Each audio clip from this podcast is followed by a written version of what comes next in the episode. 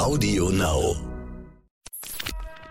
Die Patientin hat gesagt, dass sie auf einer Skala von 0 bis 10 die Schmerzen bei einem Wert von 8 angab. Letzten Endes wurde ihr dann auch gesagt, dass sie dann mehr Ruhe bräuchte und eventuell auch sogar psychologischen Rat. Letzten Endes war diese Untersuchung dann eine Bestätigung der Verdachtsdiagnose von etwas, was man optisch bei der Patientin jetzt noch nicht so deutlich feststellen konnte, da dieses Symptom sehr selten ist und äh, auch in der Literatur nicht so häufig erwähnt wird, gibt es bisher noch keine Statistiken darüber, ob das mehr Frauen betrifft oder mehr Männer. Also da wissen wir einfach noch viel zu wenig darüber. Trotzdem können wir uns bis heute noch nicht genau erklären, warum es bei manchen Patienten zu diesen Schmerzhaften kommt und bei manchen keine Schmerzen auftreten. Ärzte sollen Leben retten. Ärzte sollen Krankheiten erkennen und Leiden heilen. Aber was ist, wenn sich eine Krankheit nicht so leicht erkennen lässt? Was, wenn rätselhafte Beschwerden es den Medizinern schwer machen, die Ursache einer Erkrankung zu finden? Dann kann man nur hoffen, dass man einen Arzt an seiner Seite hat, der dranbleibt, der nicht nachlässt, bis er sie endlich gefunden hat. Die Diagnose, der Stern-Podcast. Ich bin Annika Geisler, Ärztin und Redakteurin und beim Stern für die Rubrik Die Diagnose verantwortlich. Hier erzählen Mediziner von ihren ungewöhnlichsten Fällen. Professor Nathalie Garcia Bartels ist Dermatologin und Spezialistin für Haarerkrankungen. Sie hat mehr als zehn Jahre als Oberärztin in der Hautklinik der Charité gearbeitet. Mittlerweile ist sie niedergelassene Ärztin in Berlin. Zu ihr kam eine Frau, Ende 40, die extrem starke Schmerzen hatte. Die Patientin kam zu mir in die Praxis, weil sie seit ungefähr zehn Monaten Schmerzen auf der Kopfhaut verspürte. Und sie war bereits schon äh, bei mehreren Ärzten gewesen, einem Allgemeinarzt und auch drei verschiedenen Hautärzten. Sie sagte, man hätte da nichts gefunden und es sei unklar, woher die Beschwerden kämen.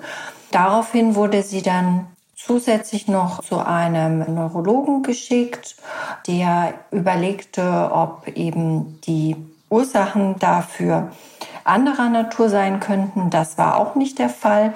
Und so wurde letzten Endes dann beruflicher Stress als Auslöser für diese Schmerzen auf der Kopfhaut, die sich so ähm, wie empfindliche Haare äußerten, angenommen.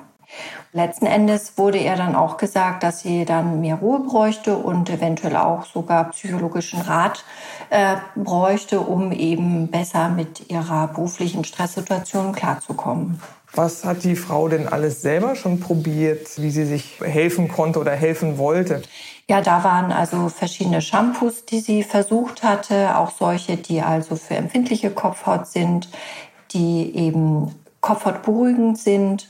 Ähm, sie hat dann auch versucht über Vitaminpräparate, hat das für eine gewisse Zeit immer versucht, aber hat letzten Endes gemerkt, dass das alles nichts geholfen hat. Wie war denn das mit den Schmerzen? Waren die immer gleichbleibend den ganzen Tag oder? Dadurch, dass sie beruflich doch relativ angespannt war, hat sie gesagt, dass sie das durch die Ablenkung in der Arbeit gar nicht so bemerkt hat. Erst als sie abends zur Ruhe kam, merkte sie wieder, dass die Schmerzen da waren und hat dann eben gesagt, wenn sie zur Ruhe kommt, dann merkt sie es oder wenn sie auch tagsüber mal einen ruhigen Moment hatte, dann merkte sie wieder die Empfindlichkeit der Haare und der Kopfhaut. Was haben denn die anderen Ärzte, wo sie davor war, schon an Untersuchungen gemacht? Wahrscheinlich Blut abgenommen. Was wurde da alles angeguckt? Der ähm, Hausarzt, zu dem sie ähm, zuerst wohl gegangen ist, der hat zunächst mal innere Ursachen für solche Beschwerden versucht auszuschließen, hat also sich da das Blut angeschaut, hat eine Blutabnahme gemacht und im Blut beispielsweise so etwas wie Schilddrüsenwerte bestimmt, aber auch Spiegel für bestimmte Nährstoffe und Vitamine sich angeschaut, zum Beispiel auch Eisen oder Folsäure, Vitamin B12. Solche Werte können darauf hindeuten, dass eine organische Ursache vorliegt, wie zum Beispiel es auch bei Hausfall der Fall sein kann. Aber bei ihr war das alles im Normbereich. Der Gynäkologe, den sie aufgesucht hat, was hat der gemacht? Ja, der Gynäkologe, den hatte sie parallel auch noch aufgesucht. Deshalb, weil sie musste sowieso zu einer Routinekontrolle. Sie ging gar nicht mal gezielt wegen der Beschwerden jetzt zum Gynäkologen, sondern sie hatte nur halt dabei geäußert, dass sie so Probleme hätte mit der Kopfhaut und der hätte gesagt, also Prinzipiell kann das jetzt nicht an der gynäkologischen Ursache sehen, was aber eben auch viel war, dass sie in die Wechseljahre kam. Ganz allgemeine Frage. Haare sind ja nun ein besonderer Fall, wie Sie bei dem Fall jetzt schon berichten. Man geht zum Hausarzt und dann äh, ja zu anderen Ärzten. Sie als Dermatologin haben ja viel mit Haaren zu tun. Das wissen manche Patienten gar nicht, dass die Haare auch bei Dermatologen so angesiedelt sind und dass sie letztlich ja auch Spezialistin dafür sind. Wie viel Prozent Ihrer Patienten mit Haarproblemen kommen zu Ihnen? Bei Dermatologen ist es tatsächlich so, dass nicht ähm, jeder Dermatologe auch unbedingt den Schwerpunkt Haarerkrankung hat. Viele kennen sich damit natürlich aus, aber es gibt eben dann einen Teil von Dermatologen, die eine Spezialsprechstunde für Kopfhauterkrankungen, für Haarausfallserkrankungen anbieten. Und die beschäftigen sich sehr schwerpunktmäßig damit. So ist es auch bei mir. Ich habe lange Zeit an der Charité zu diesem Thema klinische Forschung gemacht. Ich habe auch sehr viele Patienten in Spezialsprechstunden damit betreut.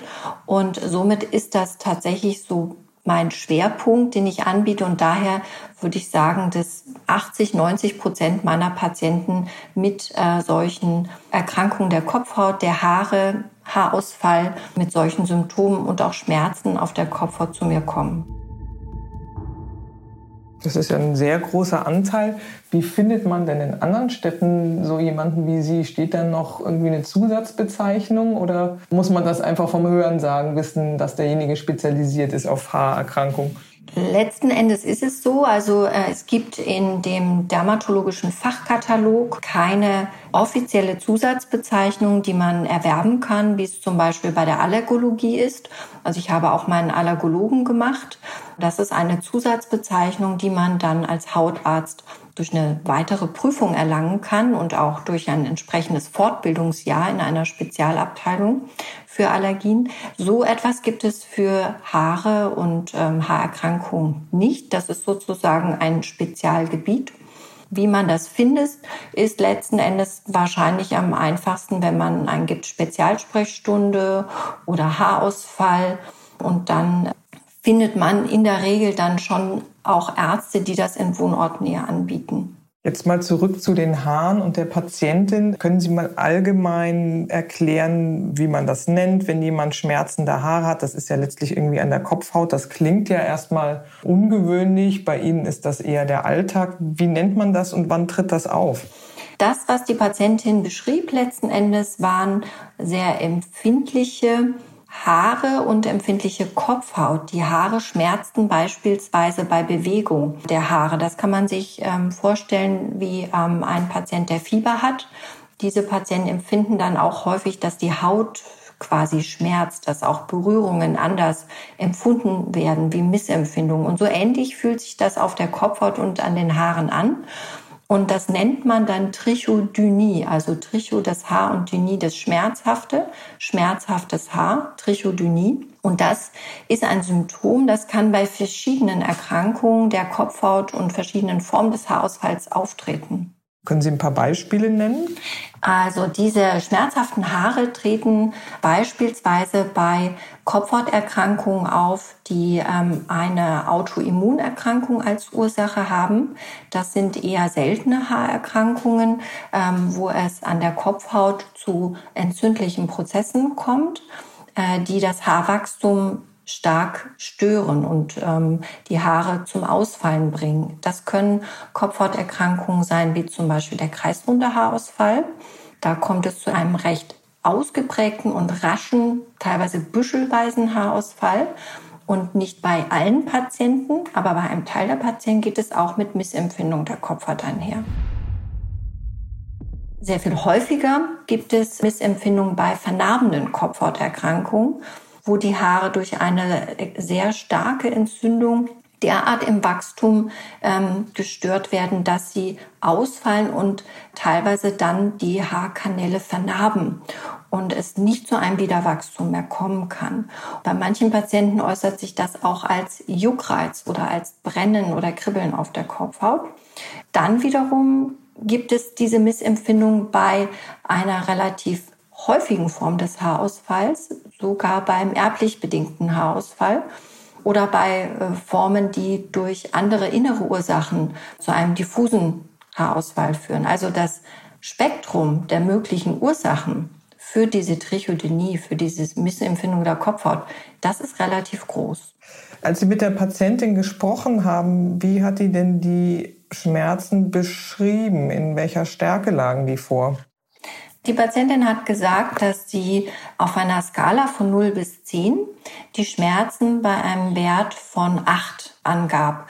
Ich frage meine Patienten in der Regel so, dass ich sage, stellen Sie sich eine Skala vor. 0 ist überhaupt keine Schmerzen oder Missempfindungen und 10 ist der Wert, den Sie für sich als den allerschlimmsten sehen würden. Und versuchen Sie mal hier eine Zahl auf dieser Skala von 0 bis 10 anzugeben.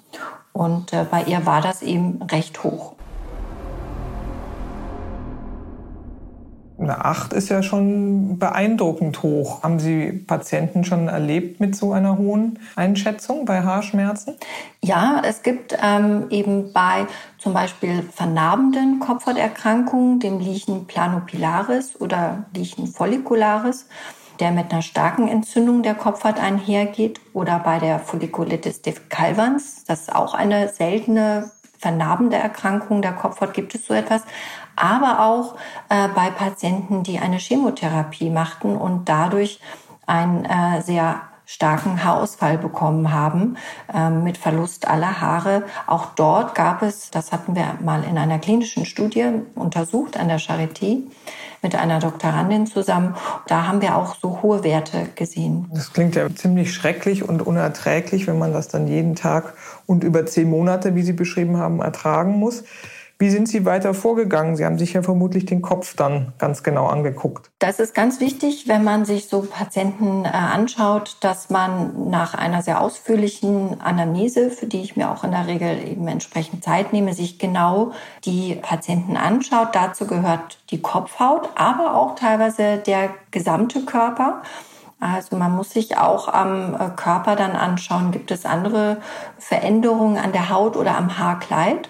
Das war da bei der Patientin unauffällig. Ähm, ich schaute mir dann sehr genau die Kopfhaut an und das Verteilungsmuster der Haare. Man schaut dann, ob man zum Beispiel Lücken in den Haaren entdeckt, ob man kahle Stellen oder Stellen mit Dichteminderungen des Haarkleids entdeckt.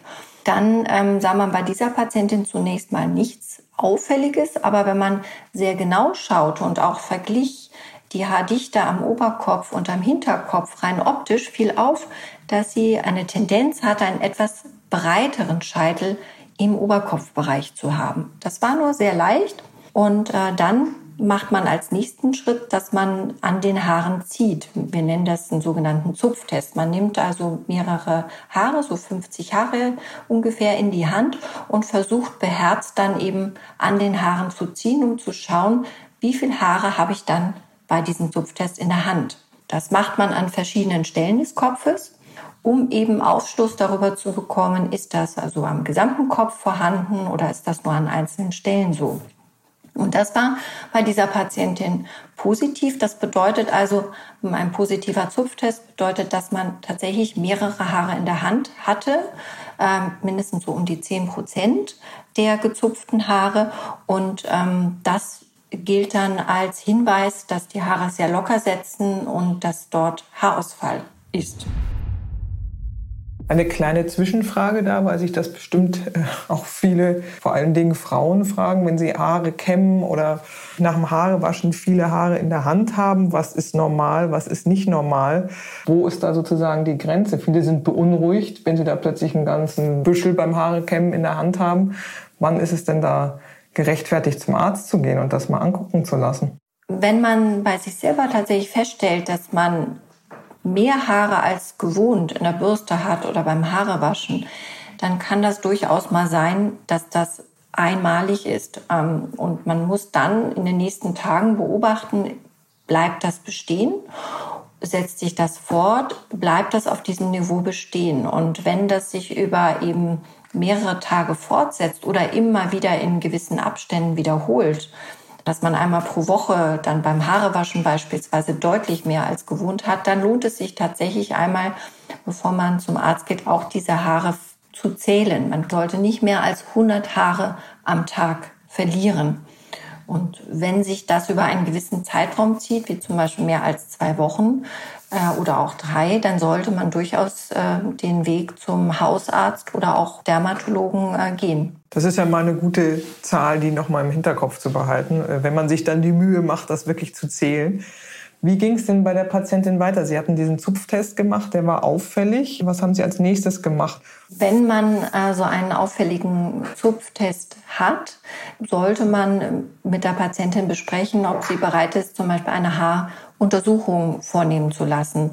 Man muss bei bestimmten Haarerkrankungen, die man jetzt auf den ersten Blick nicht sofort diagnostizieren kann, eben weiter untersuchen. Dazu gehört zunächst mal vor der apparativen Diagnostik, dass man noch mal genau mit der Lupe wir nennen das Dermatoskop, auf die Kopfhaut schaut, um dort zu äh, sehen, ob es sich beispielsweise um einen vernarbenden, entzündlichen Prozess, eine Kopfhauterkrankung wie auch ein Ekzem oder ähnliches handelt. Man kann damit äh, schon mit so einer Lupenuntersuchung sehr viel über die zugrunde liegende Erkrankung erkennen und ähm, weitere Hinweise sammeln. Letzten Endes ersetzt es aber nicht eine objektive Haardiagnostik, wo man tatsächlich Daten über die Haare sammelt. Man kann mit einer Trichoscan-Analyse, das ist so eine videografische Haaranalyse, beispielsweise objektiv quantifizieren, wie viel Prozent der Haare im Moment in der Ausfallsphase sind, wie viele davon prozentual in der nachwachsenden, in der wachsenden Phase sind. Man kann auch über eine solche Methode sogar die Haardichte pro Quadratzentimeter bestimmen und auch die Anzahl an feinen Haaren. Und das war bei dieser Patientin der nächste Schritt, um zu verstehen, und nochmal genau zu objektivieren und einzugrenzen, wo genau ihr Haarausfall nun herkommt. Und was kam da bei ihr raus? Wir fanden, dass im Vorderkopfbereich, man nimmt also immer zwei Teststellen, einen im Vorderkopfbereich und einen häufig als Kontrollareal bezeichnet, auch im Hinterkopfbereich. Und an der Stelle im Vorderkopfbereich zeigte sich eine erhöhte Anzahl an ausfallenden Haaren im Verhältnis zu nachwachsenden Haaren. Und zusätzlich sah man dort auch eine erhöhte Anzahl von feinen Härchen, sogenannten Vellushaaren. Das ist vergleichbar so mit den Flaumhärchen, die wir auf dem Gesichtsbereich sehen. Wenn wir sehr nah an das Gesicht rangehen, sieht man das. Und so etwas hatte die Patientin vermehrt auch in diesem Areal. Das Kontrollareal im Hinterkopfbereich war komplett unauffällig. Da zeigte sich eine ganze normale Anzahl von ausfallenden im Verhältnis zu nachwachsenden Haaren. Das heißt, es hat sich ein bestimmtes Bild ergeben. Sie haben ja schon gesagt, beim Zupftest kamen mehr Haare als normalerweise. Dann bei dieser genauen Haaranalyse am Vorderkopf eher die feinen Härchen, die nachwachsen, am Hinterkopf normal. Ist das dann für Sie schon klar, was das ergibt? Ja, also letzten Endes war diese Haaruntersuchung dann eine Bestätigung der Verdachtsdiagnose von etwas, was man optisch bei der Patientin jetzt noch nicht so deutlich feststellen konnte. Auch war die Haardichte insgesamt etwas erniedrigt im Vorderkopf.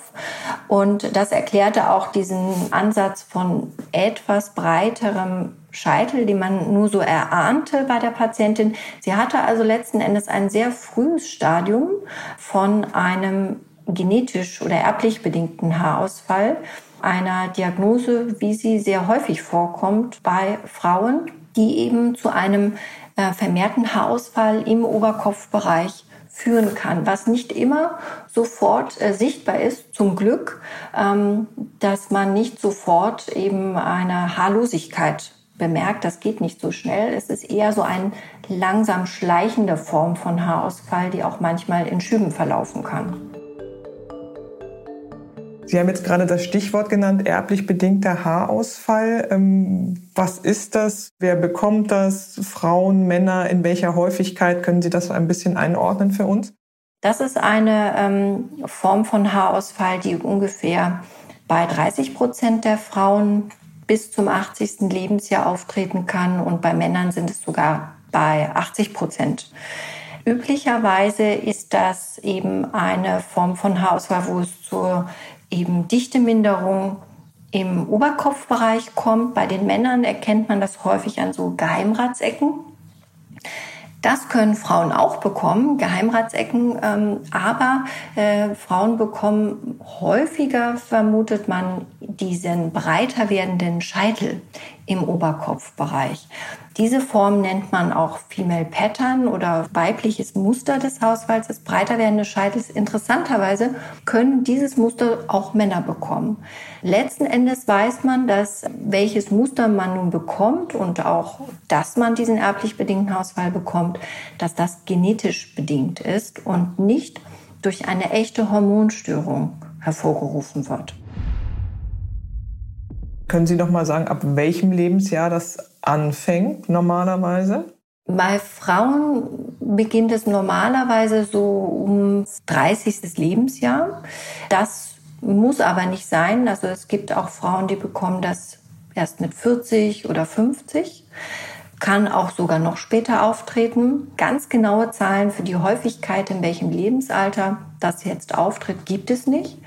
Wir haben tatsächlich auch schon sehr junge Patienten gesehen. Also ich biete ja auch für Kinder eine Kinderhaarsprechstunde an. Und tatsächlich gibt es auch Kinder, die im jugendlichen Alter mit 14, 15, 16 auch schon diesen genetisch bedingten Ausfall bekommen können. Sie haben gesagt, das ist keine echte Hormonstörung. Diese Patientin war jetzt Ende 40, war ja auch zwischendurch einmal beim Gynäkologen gewesen, der sie untersucht hatte. Was hat das denn jetzt mit Testosteron und Östrogen zu tun oder ist das ganz unabhängig davon? Man nimmt an, dass durch die genetische Veranlagung, dass die Haare eben vermehrt in der Lage sind, sogar selbst weibliche und männliche Hormone zu produzieren. Und in dem Fall, bei genetisch bedingtem Haarausfall, produzieren sie mehr männliches Hormon. Sie sind also in der Lage, die Zellen, die an den Haaren sind, selber Hormone zu produzieren. Und durch eine genetische Information tun sie das ab einem gewissen Alter verstärkt und erhöhen somit den Gehalt von männlichen Hormonen vor Ort in der Kopfhaut. Das bedeutet im Umkehrschluss, dass man auch im Blut bei diesen Patienten keine Erhöhung von männlichen Hormonen finden kann. Man weiß das nur aus Forschungsergebnissen, indem man Hautproben genommen hat und das untersucht hat. Andersherum ist es natürlich ganz besonders bei Frauen wichtig, gerade wenn sie es um das 30. Lebensjahr, also schon recht früh bekommen, aber auch mit 40, auszuschließen, dass keine hormonelle Ursache dahinter steckt. Denn es gibt auch bei Frauen das Bild von Haarausfall, das genauso aussieht wie bei erblich bedingtem Haarausfall, eine Hormonstörung bei der Frau mit Überproduktion von männlichen Hormonen oder eben anderen Ursachen für Hormonstörungen, Dysbalancen liegen vor, die das hervorrufen kann. Daher ist es ganz wichtig, diese Patientinnen auch eben zu befragen und auch am Körper mal nach Hinweisen für eine Überproduktion von männlichen Hormonen zu schauen. Da gibt es verschiedene Hinweise dafür, die kann man sehen, die kann man erfragen und die kann man letzten Endes, wenn man den Verdacht daraufhin hat, auch mit dem Gynäkologen in Zusammenarbeit dann abklären. Das ist aber eher selten, dass man das Bild eines vermeintlich erblichen Haarausfalls hat und eine echte Hormonstörung dahinter liegt bei der Frau. Trotzdem ist es ganz wichtig, das bei der Diagnose mit im Hinterkopf zu haben und das abzuklären oder auszuschließen. Das heißt aber dann ähm, nicht automatisch, weil nochmal die Patientin war Ende 40, das ist ja dann auch der Zeitraum, wo die Wechseljahre anfangen, dass Frauen, wenn sie in die Wechseljahre kommen, eher Haarausfall bekommen. Verstehe ich das richtig? Genau. Man weiß, dass eben Frauen in den Wechseljahren ja durchaus ein Absinken der weiblichen Hormone, also der Östrogene, erfahren. Und damit kommt es zu einem scheinbaren Überangebot von Testosteron. Also wir haben ja auch eine gewisse Menge an Testosteron, die wir bilden als Frau. Das hält sich mit dem Östrogen quasi die Waage.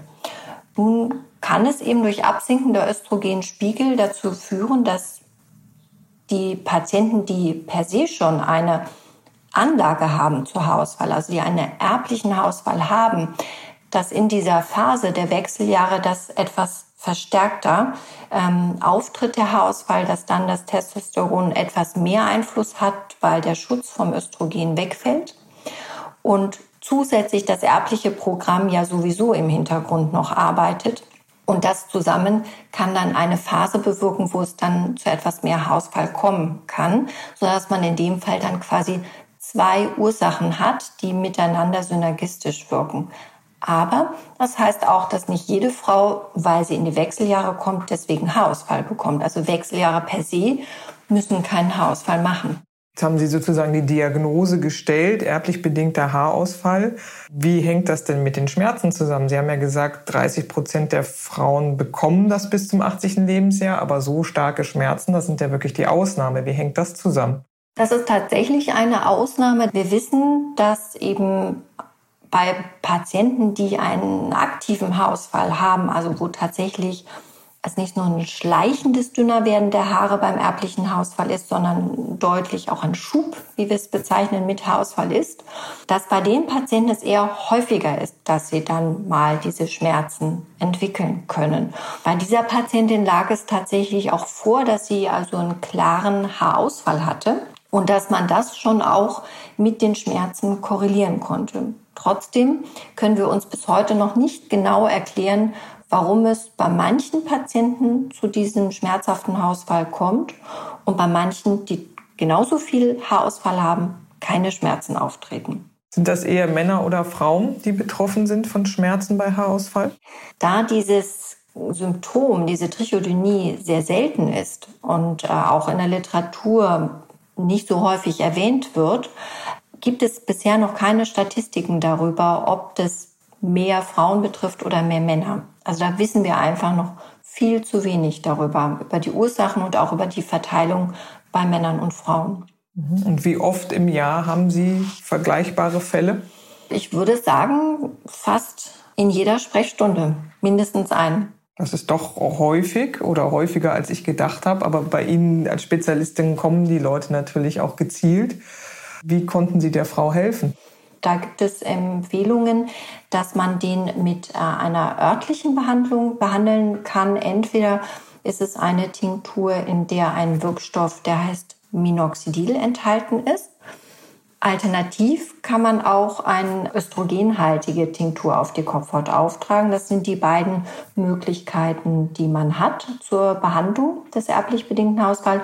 Und ähm, dann habe ich mich bei der Patientin für die Therapie mit Minoxidil in einer örtlichen Lösung entschieden, die die Patientin dann auf die Kopfhaut aufgetragen hat.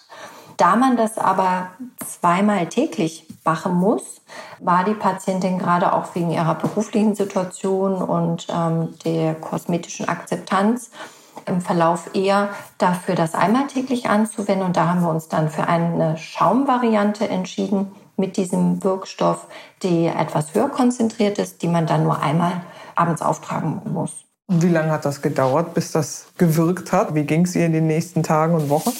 Bei Haarausfall und vor allen Dingen der Therapie von Haarausfall braucht man als ähm, Betroffener einen tatsächlich langen Atem. Man braucht viel Geduld, denn durch den Haarzyklus bedingt dauert es in der Regel immer drei Monate, bis eine Therapie anspricht, bis es zunächst auch mal zum Sistieren des Haarausfalls, also zum Besserwerden des Haarausfalls kommt. Und bei der Patientin bemerkte man tatsächlich in den nächsten Wochen, so ungefähr ab Woche 9, 10 der Behandlung, dass die Schmerzen nachließen. Wir haben die Therapie dann fortgesetzt und nach ungefähr fünf Monaten ab Beginn der Therapie, also nach weiteren drei Monaten ungefähr, kam es dann zum Verschwinden dieser Schmerzen. Das ging sehr langsam voran. Also sie hat es also nicht bewusst von einem Tag auf den anderen bemerkt, nur als ich sie dann nach den äh, drei Monaten wieder sah, nochmal befragte nach der Skala, war sie dann bei Null. Das heißt, sie war schon kurz davor, zu einem Psychologen geschickt zu werden, weil es der Stress sein sollte und am Ende des Tages hat einen Schaum geholfen. Nimmt man das sein Leben lang dann oder wie, wie lange äh, benutzt man das? Also die Tinktur hat dann den Haarausfall gestoppt und dadurch kam es aus meiner Sicht dann auch zum Abklingen dieser Schmerzhaftigkeit der Haare. Man hat letzten Endes dann also die Ursache behandelt und damit den Haarausfall auch stabilisiert, sodass dann auch im Verlauf wieder ein Teil der Haare dicker nachwachsen konnte, länger nachwachsen konnte. Das allerdings ähm, muss man über ein bis zwei Jahre mindestens machen. Die Haare wachsen ja auch recht langsam. Und äh, dann nach ein bis zwei Jahren schaut man, ob man die Therapie beispielsweise fortsetzt oder ob man mal einen Auslassversuch macht. Das ist sehr individuell, der Verlauf des Haarausfalls, auch des erblich Bedingten. Letzten Endes kann es aber sein, durch die Gene, die man hat, dass diese Tinktur auch über einen deutlich längeren Zeitraum genommen werden äh, muss, weil man die Gene durch die Tinktur nur blockieren kann, aber nicht abschalten kann. Haben Sie ganz allgemein noch einen Tipp? Wir haben ja am Anfang gesagt, sie hat schon versucht selber mit bestimmten Shampoos sich zu helfen. Andere Leute setzen auf Vitamine. Gibt es denn irgendwas, was per se gut ist für die Haare? Zink oder Selen oder Folsäure? Oder sagen Sie als Spezialistin im Vorhinein so viel tun kann man eigentlich gar nicht? Das ist ähm, sehr häufig, dass die Patientinnen und Patienten im Vorhinein viel tun möchten und auch selber versuchen, sich selbst zu medizieren. Ich rate eigentlich davon ab, denn entscheidend ist, die Diagnose ausfindig zu machen. Viele Patienten sagen mir, dass sie eigentlich eher Zeit verloren haben, dadurch, dass sie dann mehrere Monate Vitamintabletten eingenommen oder sei es auch nur zwei oder drei Monate, dass sie versucht haben, ähm, mit Shampoos oder anderen Produkten dem Einhalt zu gebieten. Letzten Endes ist es entscheidend, ob man etwas feststellt, zum Beispiel auch einen Mangel, denn per se jetzt ähm, Vitaminprodukte einzunehmen, ohne dass man einen echten Mangel hat, das macht keinen Sinn. Das war die Diagnose. Ich bin Annika Geißler. Bleiben Sie gesund. Bis zum nächsten Mal. Die Diagnose. Der Stern-Podcast. Alle zwei Wochen neu auf AudioNow und stern.de. AudioNow.